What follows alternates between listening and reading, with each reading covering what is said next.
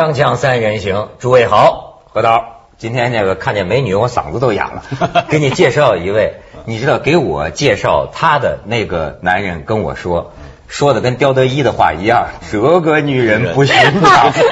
我说长什么样啊？他说基本上像加勒比海盗船长的女儿。真的这么说的？啊，你确实，他有一种骨骨骼清奇，对对吗？比较比较这个。夸张啊！说我还说恐龙呢。别怕，别怕，你这你我我我你他是演员，百老汇的音乐剧演员，现在人家到北京来开拓这个音乐剧的事业啊，嗯，是吧？对。今天来说对你是个折磨，对吗？还行吧，但是你刚才非常有趣的现象就是说，我跟你第一次见面是在两年以前，世界小姐选美在人民大会堂凤凰卫视办了一场演出，当时你上台去介绍我接下来要唱一个爵士乐。啊，然后你对我当时介绍说，下面一位出场的这位可不简单，长得是骨骼清奇。你怎么就会用这四个字来形容我？就没啥别的优点？哎呦，这个冥冥之中啊，我怎么这个 我一点想不起来？但是你看，我又说骨骼清奇。对对对。你可以调那个袋子出来看，骨骼清奇四个字。他刚才跟我说呀，没有男人喜欢跟他说话，他也从来不跟男人说话。所以我说今天一下双倍的折磨加于你。一下你得跟俩男人说话，我得澄清一下，不是我不愿意跟他们说话，我的态度是友好，呃，又从容的，但是他们拒绝跟我谈话，因为跟我觉得跟我这种人扯不清楚。那为什么呢？惹不起躲一般都喜欢跟女孩聊天嘛。对呀，男人怎么喜欢怎么会跟不愿意听你说话？这是骨骼清奇的，我们最爱聊了。对呀，没有把我定位为女孩吧？你要是听见你老婆跟他的女友们聊的事儿，我前两天听了一耳朵，那作为丈夫，那听上去是 是是有点承受不住。就是说啊，那天我听一女孩说说他们聊什么，她当一笑话讲。嗯，她说有个女的说说我跟我老公性生活的时候，她说是她说实际上怎么着？她说我实际上趴在床上，在 趴在枕头下边，我在那打哈欠，后来就睡着了，你知道吗？啊，这是他这就是女人之间谈的事儿。你说这男人听了确实是不是个滋味儿？对，我们我们常常说这个事儿，嗯，是吧？而且当做笑话来。但是最近何导啊，正好研究这问题。发现呢，这这有一个，我跟你说，我们制片人就是个女的。我们这个制片人呢，我觉得她最近不知道受什么刺激了。那天听说我们要谈这个女人呢，就这表情的，谈一定要谈，要谈谈三十岁到，尤其要谈三十岁到 四十岁之间的女人，苦啊，有多苦？你说这怎么这样？对，尤其事业不错的，就是在事业上发展的不错，而且投入的时间比较多的女人。嗯，呃，我觉着她们在情感上或者。个人生活上，我觉得是非常麻烦。你最近还有一看了一个什么文章？最近有一个就叫“千万别娶职业女性”，在在福布斯的那个杂志上发表的。其实确实，我觉得是这样，因为我周围有很多的朋友，他们都很出色，女女性朋友啊，嗯，大概都四十多岁，嗯，呃，跨国公司的地区主席，嗯，呃，全世界最大银行的地区行长，这都。不算是事业，那当然，当然是吧，当然很有了啊！而且呢，还有呢，就是手下有上万员工的企业的这个 CEO，上万员工啊，对，全部单身。为什么？就是呃，很很困难，就是不不是说他们没有谈过恋爱，是他们。年轻的时候都有嘛，初恋呀什么，这都跟我们所有人的这个生活轨迹差不太多。嗯，但是当他在他的领域里面显出才华的时候，越大的公司就会越占用你更多的时间，是给你更多的福利，然后呢，给你画更大的蛋糕。你知道你说这事让我想起最近呢有一个呃调查，他们调查四大会计师行，就是我们选美比赛经常公布那个什么普华永道。就是发现这个女会计师啊，普遍的婚姻、恋爱与家庭问题，这事儿就甭提了。好家伙，说一个一个月能出差二十回，二十二十回，我跟你讲，这都不算累的。我跟你讲，像会计师我也认识，最大的四大啊会计师事务所的中国地区的合伙人，嗯，其中的一家公司的中国也是我朋友，女性朋友。你想想，一家银行要在相对的时间内。要在海外上市，那这个时间是非常的死倒计时的。对对对。那它这个这个上市以后，可能就是募集的这个资本大概就是几千亿、上百亿。就是你想想他们那个压力，然后你让他去从从数字的概念里面跳到情感的感感情的色彩里面是非常困难。哦，你说的是这个精神世界，精神世界里面他没我说的是他连相亲都没时间，都没空。这是只有四大皆空了。四大所以这个职业女性她到了成功，就我刚才没讲完的那个，她到了成功的时候，年薪到了一百五十万美元的年薪的时候，嗯。他找什么样的男人？像像我刚才说的这种三十到哎，我不敢问你什么年龄啊，你有没有这个？问三张，而去而去啊！啊，你你你像你这个说又没男的喜欢你，嗯，你不担心你的呃这个年龄奔了三张之后没有婚姻恋爱与家庭这些午夜梦回的时候，谁寂寞谁知道啊？交个底。O 型写的人说真话，我从外在到内在都从来没有担心过。外在老了，容貌衰老，地球引力可以去拉皮，这个是很容易办到的，对不对？钱在那一放，你给我拉一个。对，现在拉的也不错，嗯啊，对，这基本没什么痕迹。也拉皮，这是一个手段。完了以后，这个内在的这个，我就觉得使我更丰富啊，年龄一大，我更有阅历，然后谈吐又是自如，可以跟你们这样的一个资深的一个高端的男性。你你没有那种女人的那种需要吗？比如说，呃，有个孩子，有个男人，这个这种呵护相伴，甚至规律的生活啊，这是比较有规律的生活。那以规律生活那一块，我不肯告诉你，我不愿意告诉你。至于孩子那个东。东西，呃，不错，我特别喜欢孩子。我唯一的三十岁以后担心的事情是，我前两天在银行排队，排着排着，有一个人在隔壁说，跟他的女儿说，那女儿就是说。呃，怀了孕了，大肚子了，然后他说，叶协和医院的医生说了，反正三十岁以后生第一胎的就叫做高龄产妇，完全击击溃了我的过去的概念。我过去以为是五十五岁，基本上 孔子他妈生他六十岁的时候才算是高龄产。原来原来原来就是高龄产妇，就是界定在三十岁，而且比据说是比几年前要降低了五六岁的那个样。这这对你造成什么打击呢？我就怕疼啊。晚生了，恐怕会很疼。低龄产妇就不疼？呃，好像是这样吧。我唯一的医学概念就仅限于疼。你这妇科知识还不如我呢。哦，你在这方面有研究？但是该骨骼清奇嘛。不是，你说这个疼啊，我倒是想，那天我就跟我们这制片人说，我说你操心了吧？你三十到四十岁，你说你痛苦对吧？这是很多女性痛苦。我不算有观点啊，我算说怪话，可能好多女的都会反对我。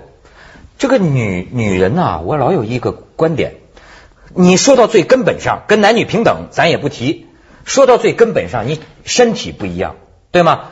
说到最根本上，我觉得女人天生与痛苦相伴，这这是天生的。你看你呃生理活动生孩子，每个月你天生跟痛苦相伴。你看他们说念佛的那个说西方极乐世界有一个重要的特征，没有女人。为什么？过去一般的解释就是说几千年前的时候，印度社会。男尊女卑，歧视女性。其实呢，我有一个理解，他这个极乐世界啊，就是说只有快乐，没有半点痛苦。一只要一有女人，他一个月什么大姨妈来了，那就不是都不极乐了吗？有有不圆满了吗？而且，我就从我接触的女人范围很小哈，我怎么老感觉这个说出来，可能这女性主义者就不高兴了啊。但是，比如说我坐车听这个女孩们在唱的歌，你发现没有？女孩们爱唱的歌。都是一个字，就是怨呐，洒向人间都是怨呐。那天我听了一路，我们公司几个女孩唱那个张惠妹那个大海的，听大海的哭泣。我说这一路如丧考妣啊，就是。他自古以来，你觉不觉得女人，她不管我，所以我说有时候痛苦是不是有些根本性的问题？就她总是呃要怨的，总是，而且我甚至认为啊，跟她承担的生物功能有关系。比如说，他负责哺育孩子，原始社会他不，女人培养了一个，呃，她要有所有有所埋怨，其实也就是有所需要，他为他呀要提供一个保护条件的这么一个，会不会有这么一个东西？心理需要？其实我我的经验是，我觉得哈，女女性哈，嗯，呃，第一呢，这个是抱怨是是是一定是天性的。呃，集中在一个最关键的问题上，就是在这个社会上的生活呀，没有安全感。这是我觉得，对，就是他什么都不安全。你比如说，你今天娶了一个很好的老公，也很爱你，事业也很好，或者没有成功，但是在那条路上走得很好，但是他还是在想，万一，就是这个万一很多，我觉得像男人可能想这个问题不会老想万一，反正就比较直接。你要这么说，我就是女人，我整天也想万一，万一万一都担心。所以我觉得还是你有安全感吗？我从一个女人角度来说，刚才你说女人那些，比如说与生俱来的痛苦呀，除了二姨妈你们没有，大姨妈，二姨妈为什么叫大姨妈？二，你们叫二大姨妈，我们青春期也有，我们叫二姨妈我们叫二姨夫啊，。对。然后这个，呃你说女性的那一些东西，我都可以，就是说原物奉还给你们，你们不抱怨吗？我觉得男人才天生的抱怨，天生的不满足，有有有满足于一夫一妻的男人吗？没从来没满足过有满足于，我觉得不满足，完全可以就返还给你们这些东西。嗯，你看，我还真给这谷歌清奇问傻了。咱们去一下广告吧，《锵锵三人行》广告之后见。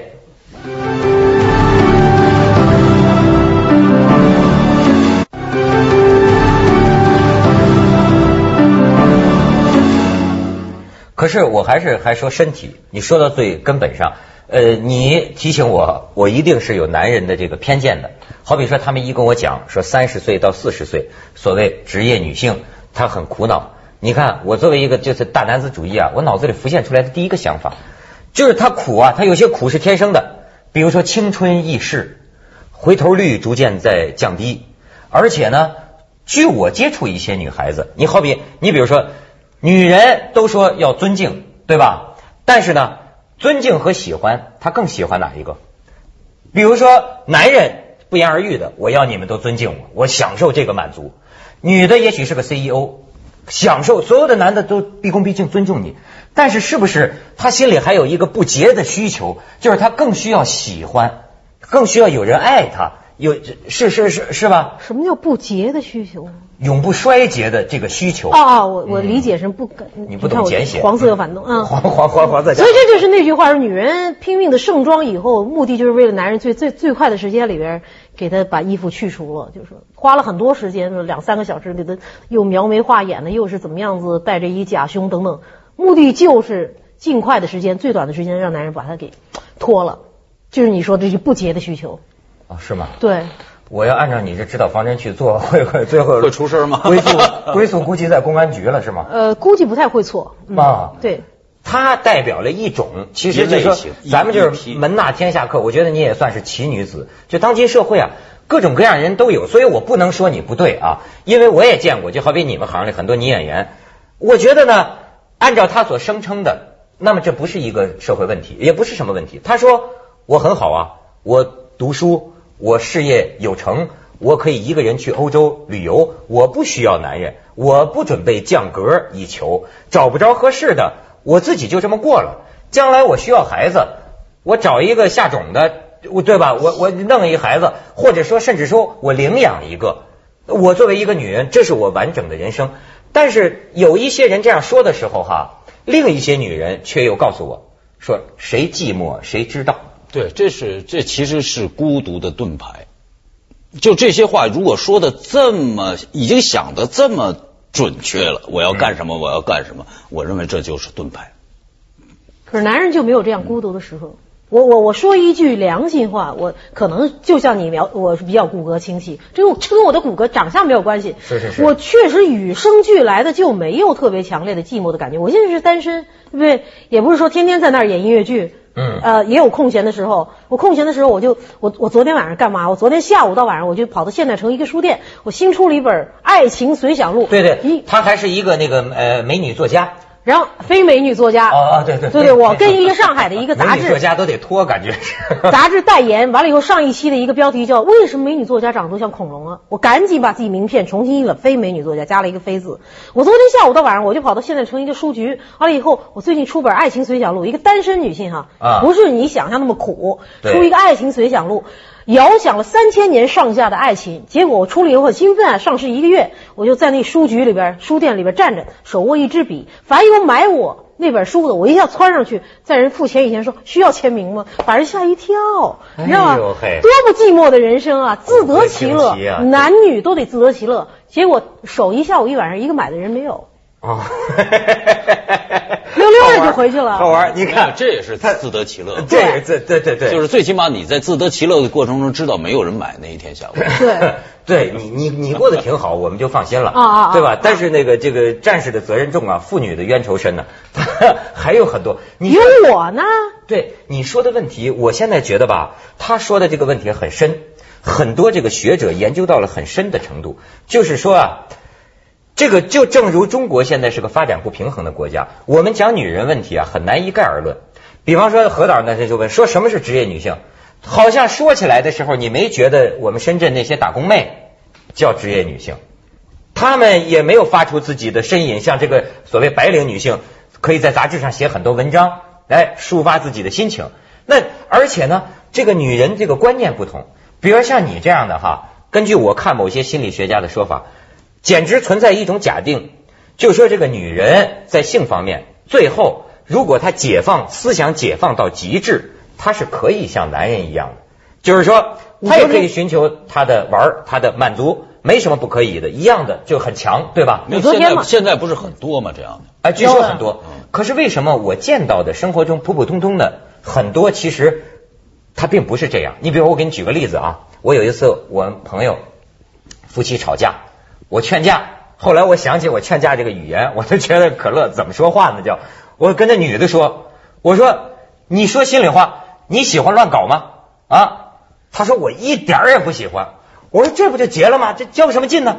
我说他乱搞，他搞婚外情，他是喜欢，你也去搞，你是报复啊？你你你你你明白我说的这个故事了吧？我说你是报复，你并不喜欢。这个女的说那怎么办？他在在外边可以搞婚外情，他有他的满足。我的独守空房吗？我我为什么？我说那你到底要什么？他说我要他留在我身边。你说这个，我怎么看到的女的好像是似乎是思想，照学者来说没有那么解放的女性，但是也是实实在在的呀。她的喜怒哀乐都是很真实的呀。就是当你没有觉得要把你从属给一个人的时候啊，你可能是开放。当你做了决定的时候呢，你就会跳到另外的一个反面去，他就不开放了。是，你看，你他，你现在很多年轻女孩子，她在可能可能她有很多很多选择，同时是吧？她可以都可以性比较开放，嗯啊，就像那种开放到极致是吧？甚至还不是一个人，可能群体的，对对对，都可能。但是，一旦她觉得，哎，我遇到那个人，我遇到了，那她一下就变得极其保守，就这种例子也很多。他就不允许别人那样，所以说，哎，所以人是非常奇怪的。你你这个加勒比海的，我就看见，我就不知道你还懂不懂一些中国古代的这个语言。好比说啊，你比如说，我就记得这个许戈辉，我印象特别深。有有一次我们在香港的船上，我们是聊起什么来，我就跟他讲这个《诗经》，我讲两句话，我说这个执子之手，与子偕老。我再扭头一看他，眼泪都出来了。我那个时候就感觉到啊。这种什么的啊，我要看见你一个人慢慢变老，什么就是最浪漫的事，什么这种白头偕老，我觉得对于至少对于许多女性来说，那还是她心底特别的幸福，是因为这个呃求不到嘛，那是才选确实是有向往的。是有向往，是有向往。你你你，我觉得问题就出在你说这两句话，我也常常说，常常感动人。我没词儿了，我就我自己演出里边就拿这个煽煽情。你有这个盼望吗？对你将来乃至于中老年的这个生活？哎，我的是，我觉得大部分女性的痛苦可能来源于她的，确实我们一句俗话叫呃头发长见识短，目光比较短浅。很少有女性天生的可能在世界观上能够把它放得很大，放到一个大的一个尺度的范围内，时间空间。因为你那个执子。之手，这个徐子偕老的前两句是“死生契过，与子相悦”。嚯，真是作家呀，有水平。嗯，死生契阔。嗯，有多少女人能够把从这个一生的范角度来看男女两性之间的关系的？没有，就是有生之年，我你你还蹦跶得动，我还蹦跶动，咱们就得搀着手去逛街，去 shopping 那种。这 大部分都这么想，这是我们的可爱之处。亲爱的，我给你看张照片。那就是这个去去 shopping 的啊，这是现在商店，明白吗？老公跟老婆去 shopping，然后把老公寄存在这儿了。咱们去一下广告，锵锵三人行，广告之后见。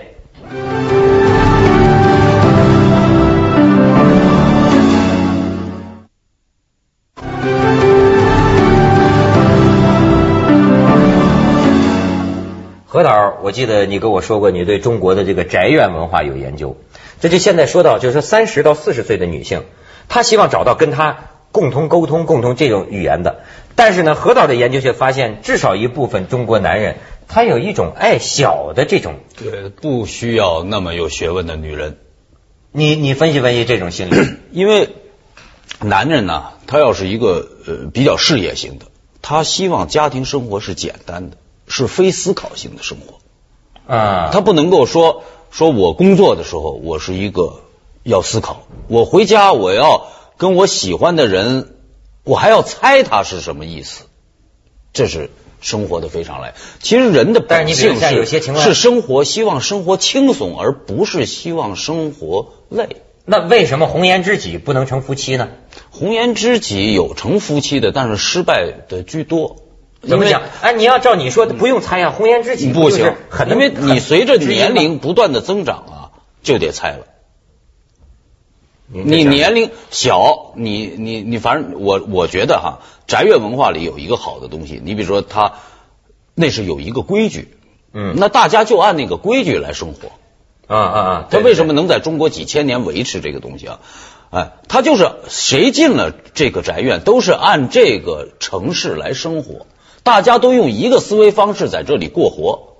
这个宅院里面，它就是一个稳定的，而且这都不是职业妇女，都不是她的职业家家庭，对，她职业就是要维护这个宅院，嗯嗯嗯的稳定，是吧？当然，这里面的所有的勾心斗角。这宅院文化一定是有勾心斗角，所有勾心斗角是这里面女人们的乐趣。你能体会这种乐趣吗？不能，我我名下一没有宅院，也没有这个这个这个婚姻。但是我我想说一句，呃，这个两性之间确实需要这个平等的来对话。我今天非常有高兴，自己有能够有这么一个机会，能够能够实现。跟男人说话，实现对这可春。